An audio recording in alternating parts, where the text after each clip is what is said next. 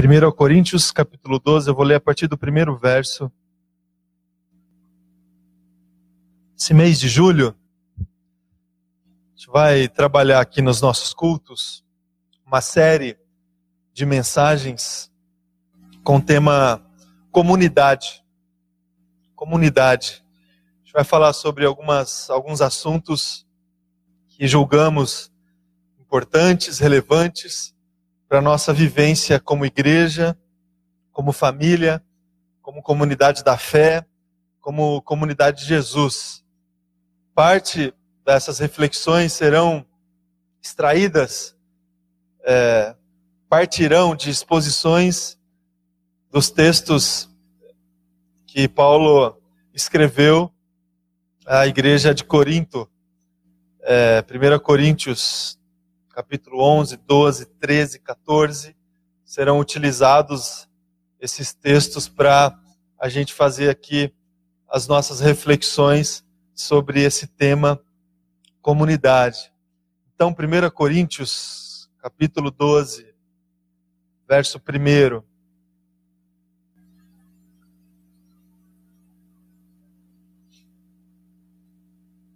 Texto texto da palavra diz assim: Irmãos, quanto aos dons espirituais, não quero que vocês sejam ignorantes.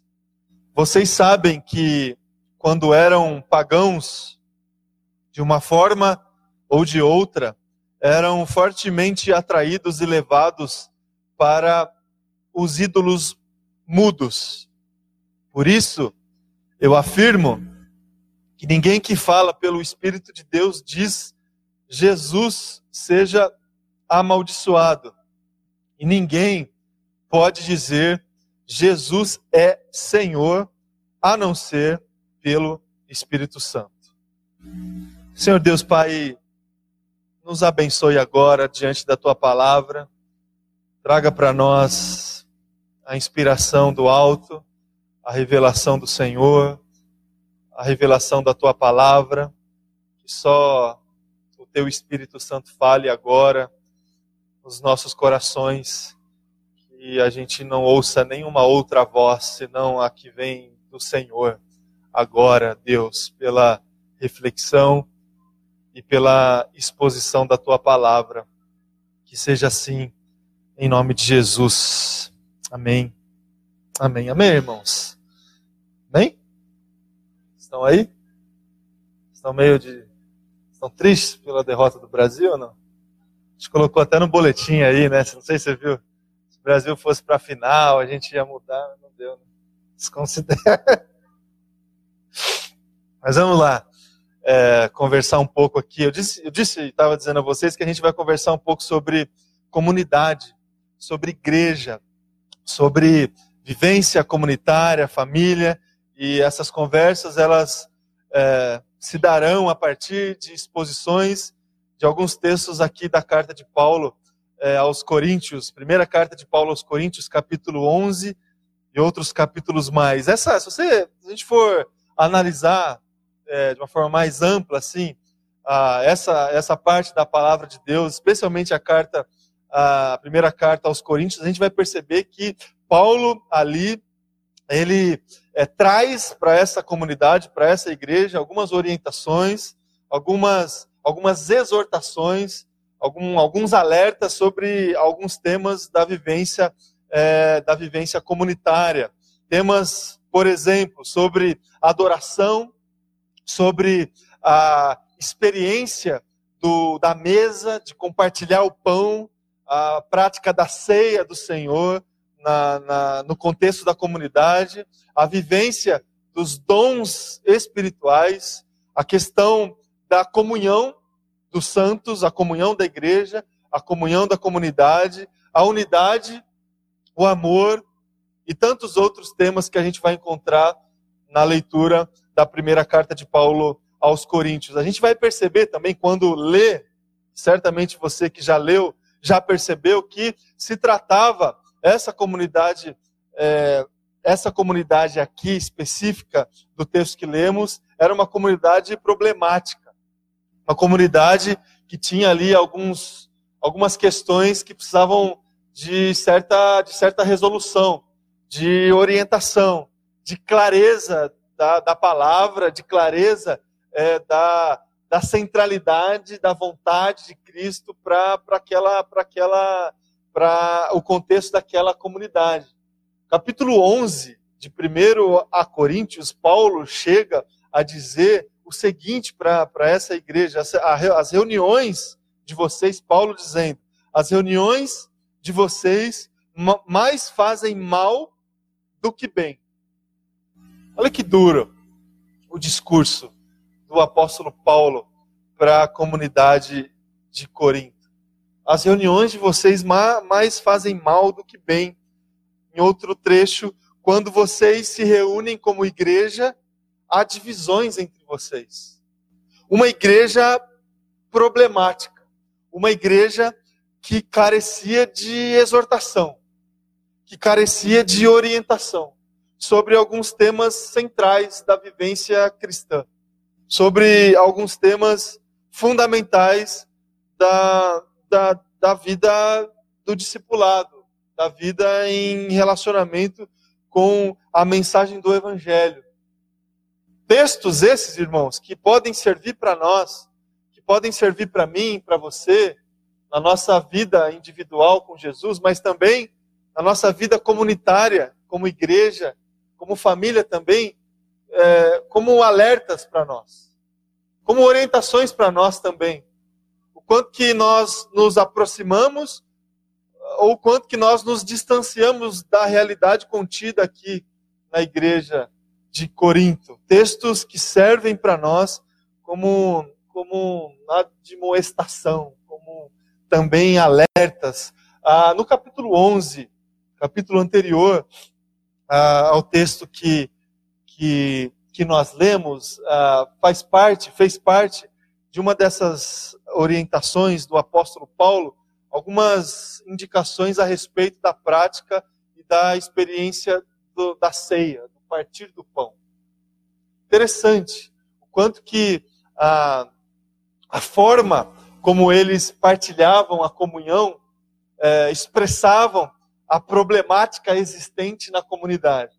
E, e mais interessante ainda, o quanto as orientações e as exortações que o apóstolo Paulo trouxe em relação à prática e à vivência da ceia do Senhor poderia ajustar esses problemas encontrados na vivência dessa, dessa comunidade. Quando Paulo ele disse a essa comunidade que as reuniões que aconteciam dentro dessa comunidade mais faziam mal do que bem. Quando ele chega para essa igreja e diz o seguinte: quando vocês se reúnem, há divisões entre vocês. Isso era percebido na prática da Eucaristia, na prática do partir do pão e na lembrança que eles já faziam naquele tempo da morte, ressurreição e do amor de Cristo Jesus quanto que a forma como eles participavam da ceia mostrava para Paulo e para a comunidade, para as pessoas, a problemática existente ali naquela comunidade. É interessante que essa é uma prática que fazemos até hoje como igreja. A Eucaristia. Fizemos isso, inclusive, na semana passada. É, às vezes a gente não dá muito valor para algumas coisas assim mais simbólicas da comunidade, mais rotineiras, que já está ali numa agenda e faz parte ali da programação mensal da igreja e tal.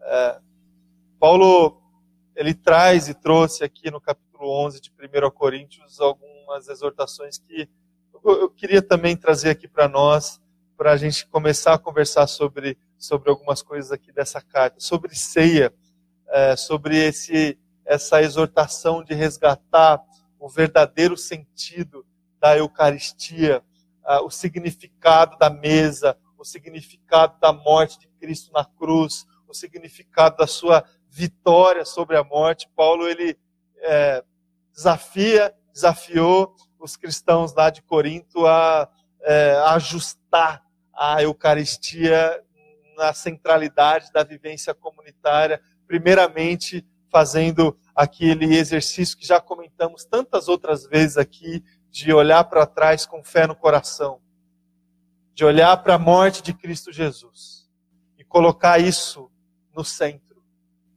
A cruz de Cristo no centro da nossa fé, da nossa vivência comunitária, da vivência adequada de uma família cristã. Olhar para trás, olhar para onde começou, olhar para o fundamento, o fundamento da nossa fé da nossa presença como comunidade, a cruz de Jesus. Olhar para o passado. Um outro desafio que temos é aquele que nos exorta a não somente olhar para trás, mas olhar para dentro. Olhar para dentro de nós. Olhar para a nossa condição.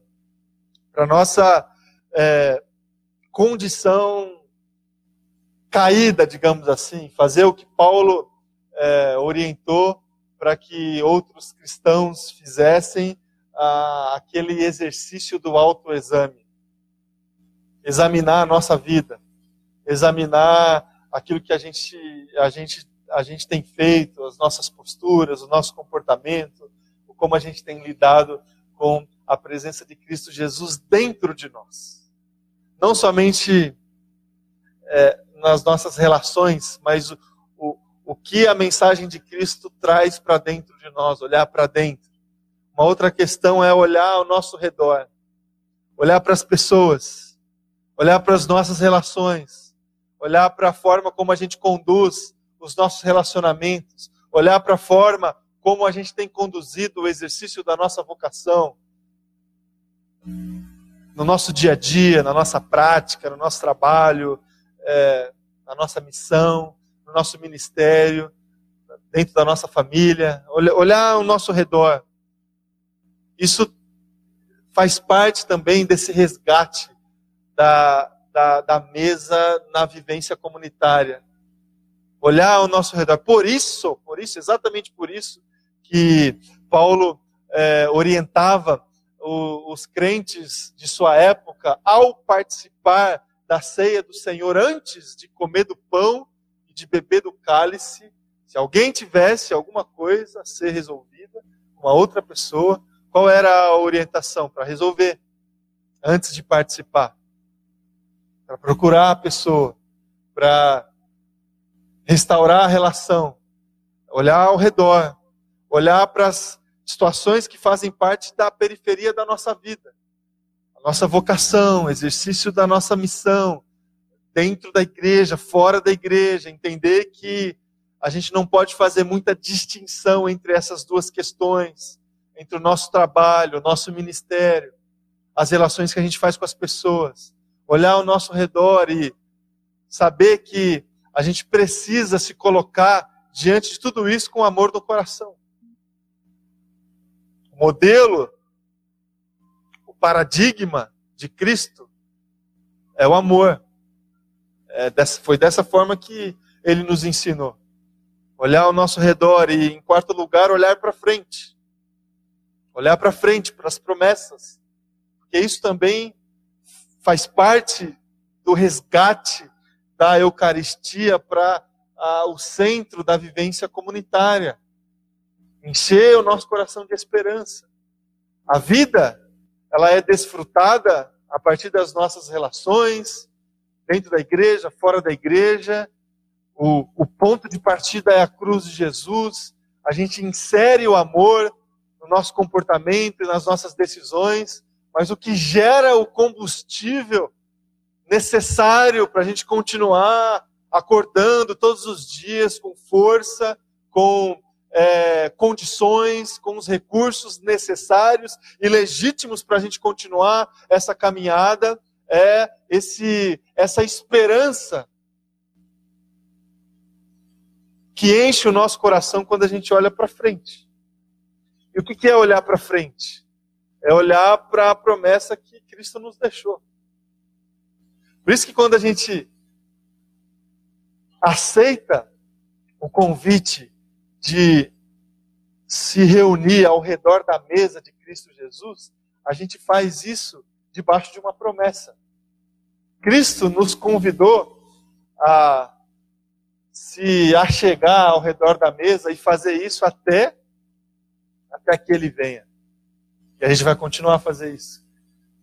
Mas nessa nesse tempo entre o, o, a efetivação do amor e a vitória da cruz sobre a morte e a efetivação da, do retorno da presença de Cristo Jesus, o resgate da condição inicial da criação que foi gerada a imagem e semelhança de Deus. Entre esses dois tempos, a gente vive com esperança no coração. Por isso que a gente olha para frente. Olha para frente.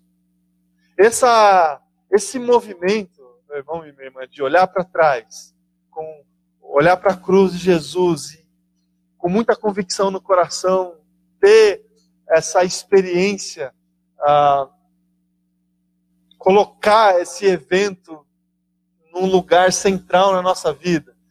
Esse movimento de olhar para dentro, de deixar que a cruz afete a nossa vida, a nossa história, nos transforme, transforme a nossa condição caída, de olhar ao redor, de estabelecer um novo jeito de viver, de estabelecer uma nova forma de criar as relações, de ressignificar as atividades. Não é isso que acontece? Quando a gente se converte, a gente ressignifica o que a gente faz dentro de casa, a gente ressignifica o nosso trabalho, porque já não é mais trabalho, é vocação. A gente pode continuar fazendo a mesma coisa, mas com, com um sentido diferente, com um significado diferente olhar ao redor. Agora existe um outro jeito. Esse movimento de olhar para frente, de encher o coração de esperança pelas promessas, esses movimentos que a palavra de Deus nos convida a fazer, cria para nós o que eu chamo de tripé da vida cristã: a fé, o amor e a esperança. O próprio apóstolo Paulo, ele é, quase que em todas as cartas que ele escreveu à igreja, ele começa as suas cartas pontuando a fé, a esperança, o amor. Em outros textos, 1 Coríntios também, quando ele fala sobre o amor, ele diz: agora restam estas três: a fé, a esperança e o amor. O resgate da mesa a experiência da Eucaristia, da comunhão, do partir do pão, quando, é, quando isso é colocado no centro da comunidade, quando a gente consegue colocar isso no centro das nossas vidas, a gente vai experimentar isso. A gente vai olhar para trás com fé. A gente vai olhar para dentro e olhar ao redor com amor. E a gente vai olhar para frente com esperança. E Paulo faz isso em 1 Coríntios em várias vezes. 1 Coríntios capítulo 11, ele faz esses resgates. A vivência da fé, da esperança e do amor é a prática da espiritualidade. É o ser espiritual. O que, que é. O que, que é, segundo o apóstolo Paulo, a vivência espiritual? É é a centralidade da mesa do Senhor nas nossas vidas. É quando a gente consegue, por fé, por amor e pela esperança, conduzir a nossa história. Isso é espiritualidade. E sobre espiritualidade, o apóstolo Paulo começa a dizer, a exortar, a orientar a igreja no capítulo 12 de 1 Coríntios, o texto que nós lemos. Sobre espiritual sobre as coisas espirituais, sobre os dons espirituais. É, esse é um tema, meu irmão e minha irmã, que gera muita controvérsia dentro, sempre foi assim. Já era, já no primeiro século, e continua sendo até hoje. As questões espirituais. O que, que é o que, que é ser espiritual? Segundo a palavra ou segundo o nosso entendimento da espiritualidade? A gente tem a tendência, a tendência natural que temos, é, segundo as reflexões que eu consigo fazer da palavra e do comportamento das pessoas, é que existe uma tentação de é, entender que espiritual é aquele, aquela postura, aquele movimento que desconecta dois mundos distintos. Desconecta o mundo de Deus do, nosso mundo. Então, a, tendência natural humana é interpretar as coisas espirituais como sendo aquelas que não têm nada a ver com o meu mundo. É aquela dimensão é, transcendente, é aquela experiência sobrenatural, é aquele mundo que eu não consigo interpretar, que é imprevisível, que é distante de nós, que é ah, que não cabe nas nossas nas nossas capacidades de de expressão, de interpretação. Nós temos essa tendência de achar que ah, o ser espiritual é esse mundo desconectado do nosso. Que traz para nós esses valores sobrenaturais, imprevisíveis, transcendentes. Agora, o paradigma de Cristo Jesus nos mostra é, um outro movimento um movimento contrário, um movimento de conexão. O paradigma da espiritualidade de Jesus Cristo é uma espiritualidade, primeiro, engajada, encarnada. Cristo Jesus, o próprio Deus, o detentor de toda a realidade espiritual, ele desceu até nós. Ele pisou no nosso chão. Ele olhou nos nossos olhos ele nos abraçou, nos tocou com as suas próprias mãos. Ele conectou esses dois mundos que aparentemente estão totalmente desconectados. O paradigma da espiritualidade de Cristo Jesus é uma espiritualidade encarnada, conectada. É sobrenatural, obviamente. É imprevisível tantas vezes é uma expressão de um poder que não nos cabe,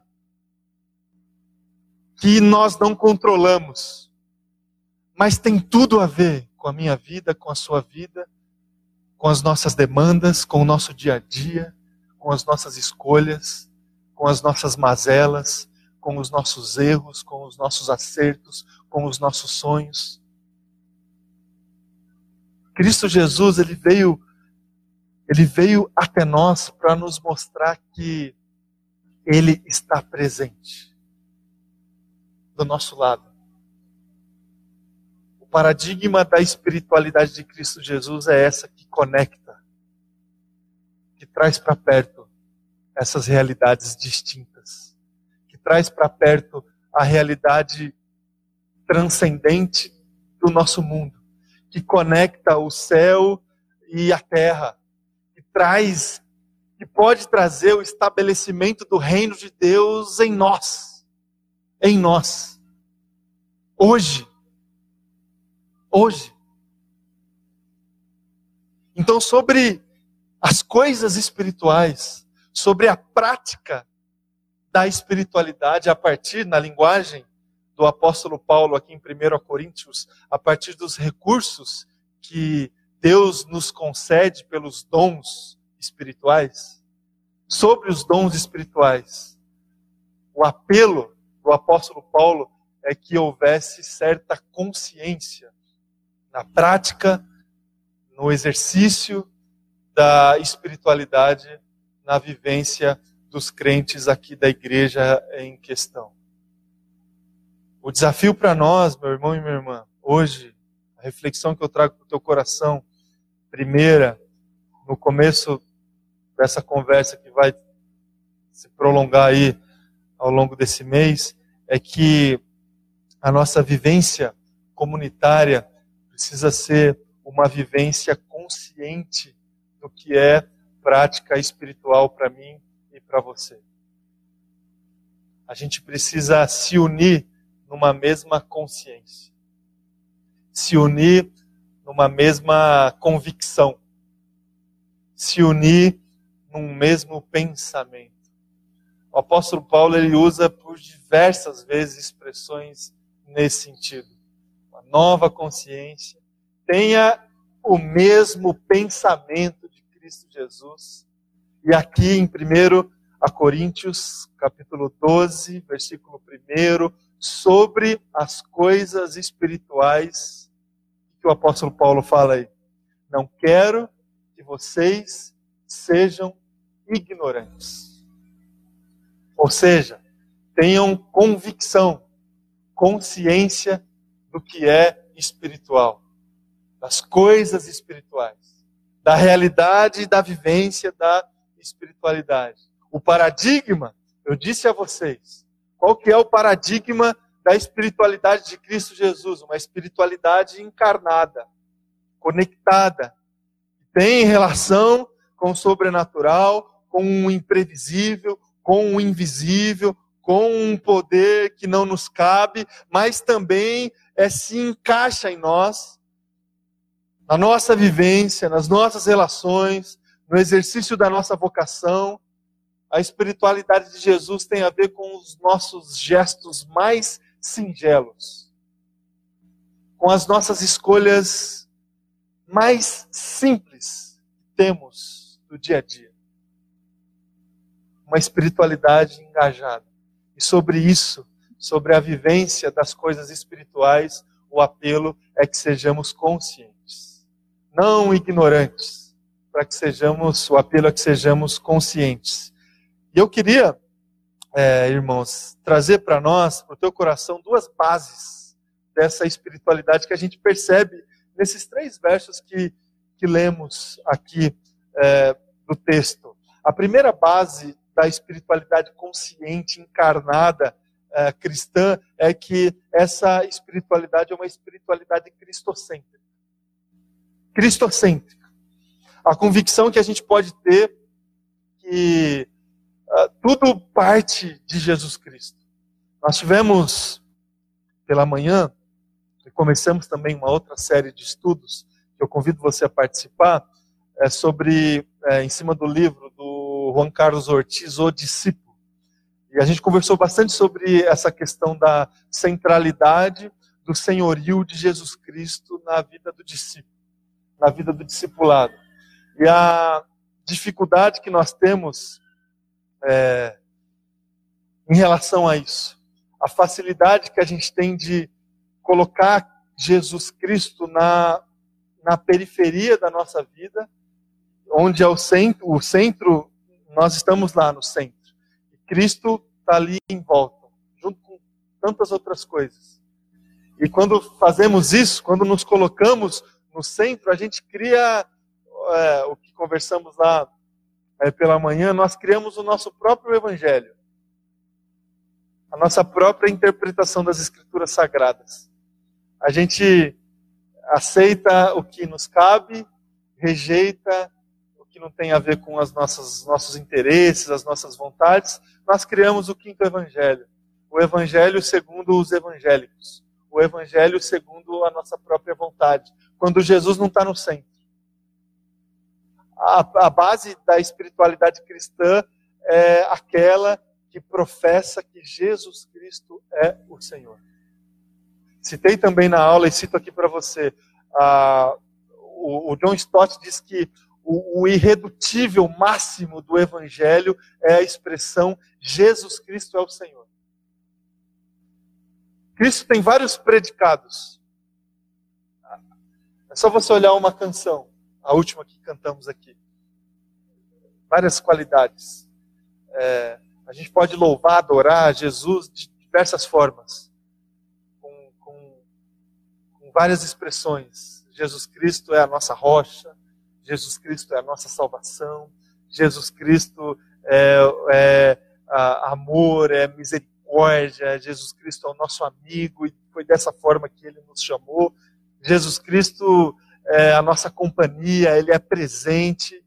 Agora, o irredutível máximo do Evangelho é a expressão Jesus Cristo é Senhor.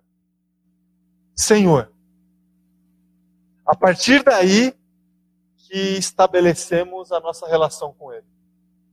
A partir daí que a gente pode, assim, com muita vergonha, assim, com muito mau jeito, sabe, chamar Ele de amigo.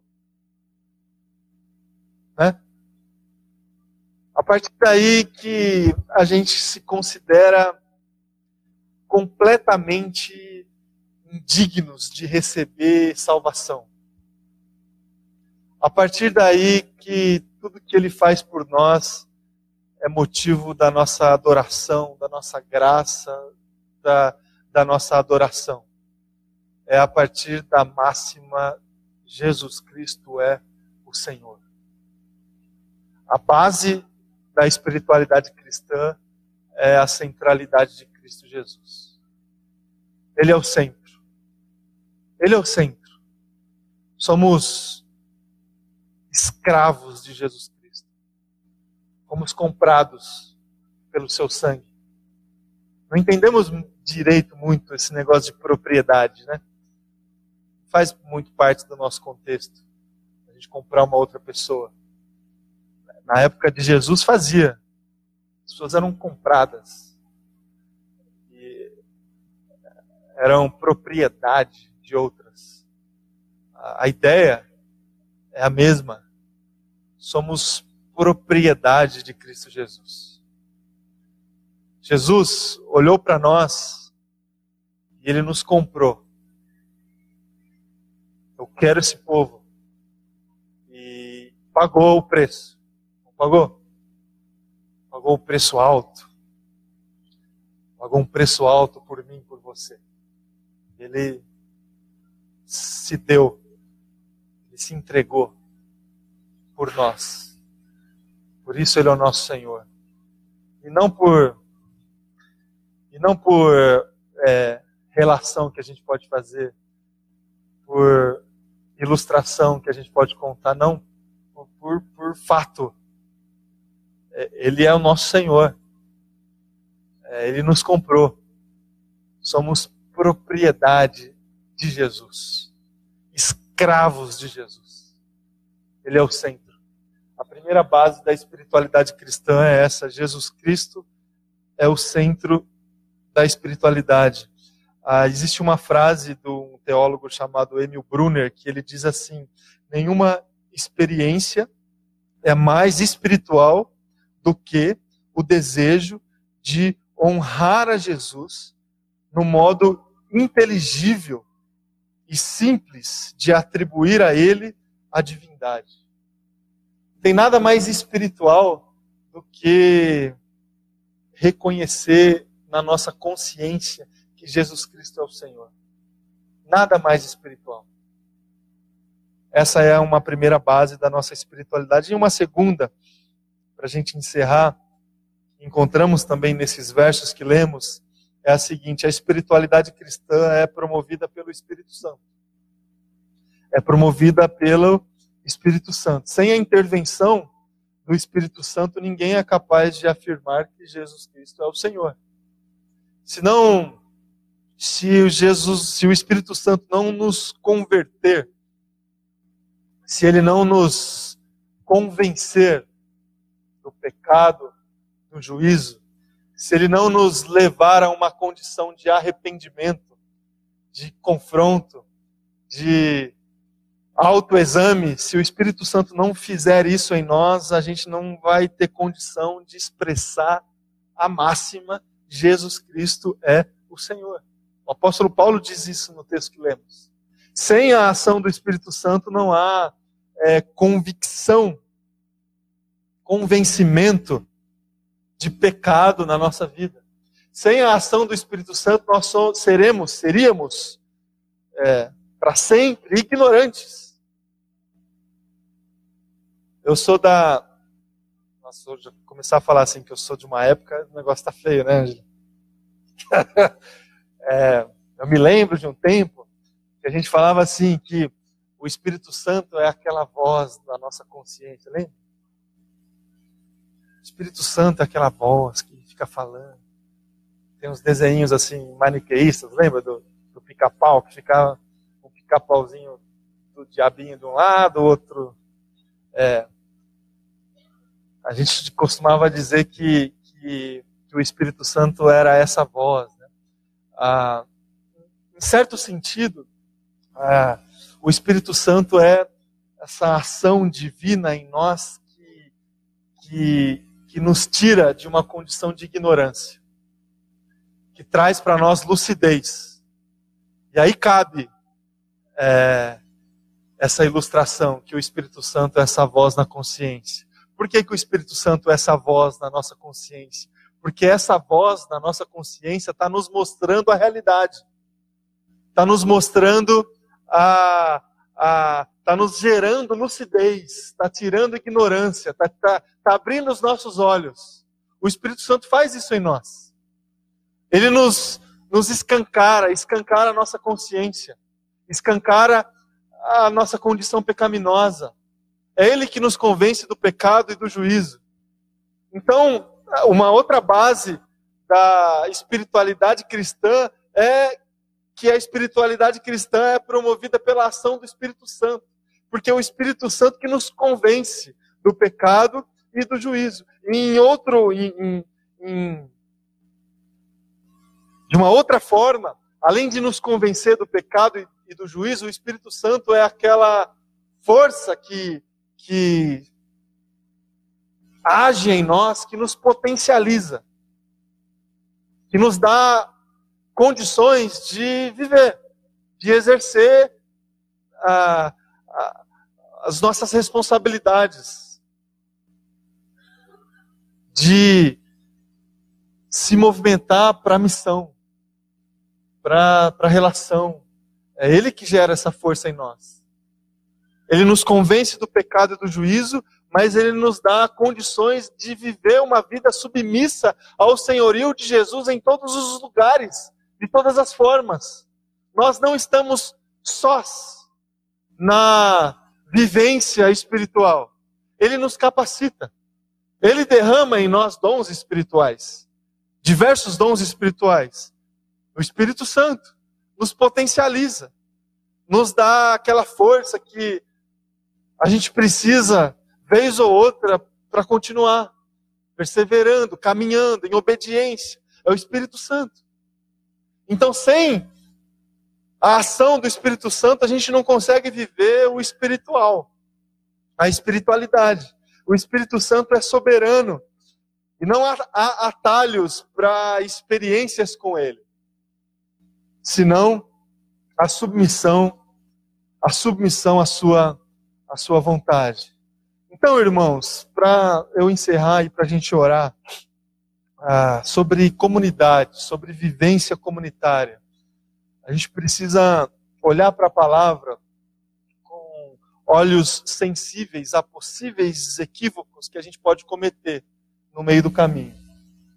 Equívocos que já eram cometidos lá atrás e não foram escondidos na palavra. Encontramos vários deles na palavra de Deus, especialmente na, nas cartas que o apóstolo Paulo escreveu à igreja.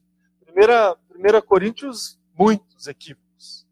A forma como eles se reuniam, a forma equivocada que, é, que, eles, que eles optaram e optavam para as suas reuniões. A gente pode olhar para as escrituras sagradas como uma ação preventiva, sabe? Que é o, o mais indicado. A prevenção é sempre menos traumática, não é? A gente pode fazer isso. Eu convido você a fazer isso a olhar para os desvios da igreja de Jesus que não foram escondidos na palavra e tentar aprender. E podemos aprender com essas orientações do apóstolo Paulo. Colocar a Jesus Cristo no centro, a Eucaristia no centro, o tripé da espiritualidade no centro da nossa vivência. Fé, amor, esperança. Jesus Cristo é o nosso Senhor. A nossa espiritualidade, ela é engajada. Jesus Cristo veio até nós e nos mostrou como é que faz. Como é que como é que, que funciona esse negócio de fé, Jesus? Os discípulos fizeram isso várias vezes. Jesus, aumenta a nossa fé. E Jesus orientou.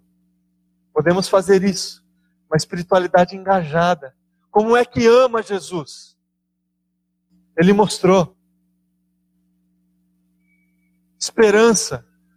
Como é que funciona Cristo Jesus? Esperança. Ele nos mostrou. Ele nos ele se conectou a nós. Ele veio até nós. Isso é espiritual demais, irmão e irmã. Isso é tem a ver comigo e tem a ver com você. Sobre essas coisas espirituais, que a gente não seja ignorante, que a gente tenha essa consciência. Duas bases. A nossa espiritualidade é, é cristocêntrica e a nossa espiritualidade é promovida pelo Espírito Santo. Que a gente consiga viver isso na, na nossa vida é o meu desejo, a minha oração. Amém? Vamos orar. Convidar você a se colocar em pé. Convidar o pessoal da banda também para vir aqui à frente.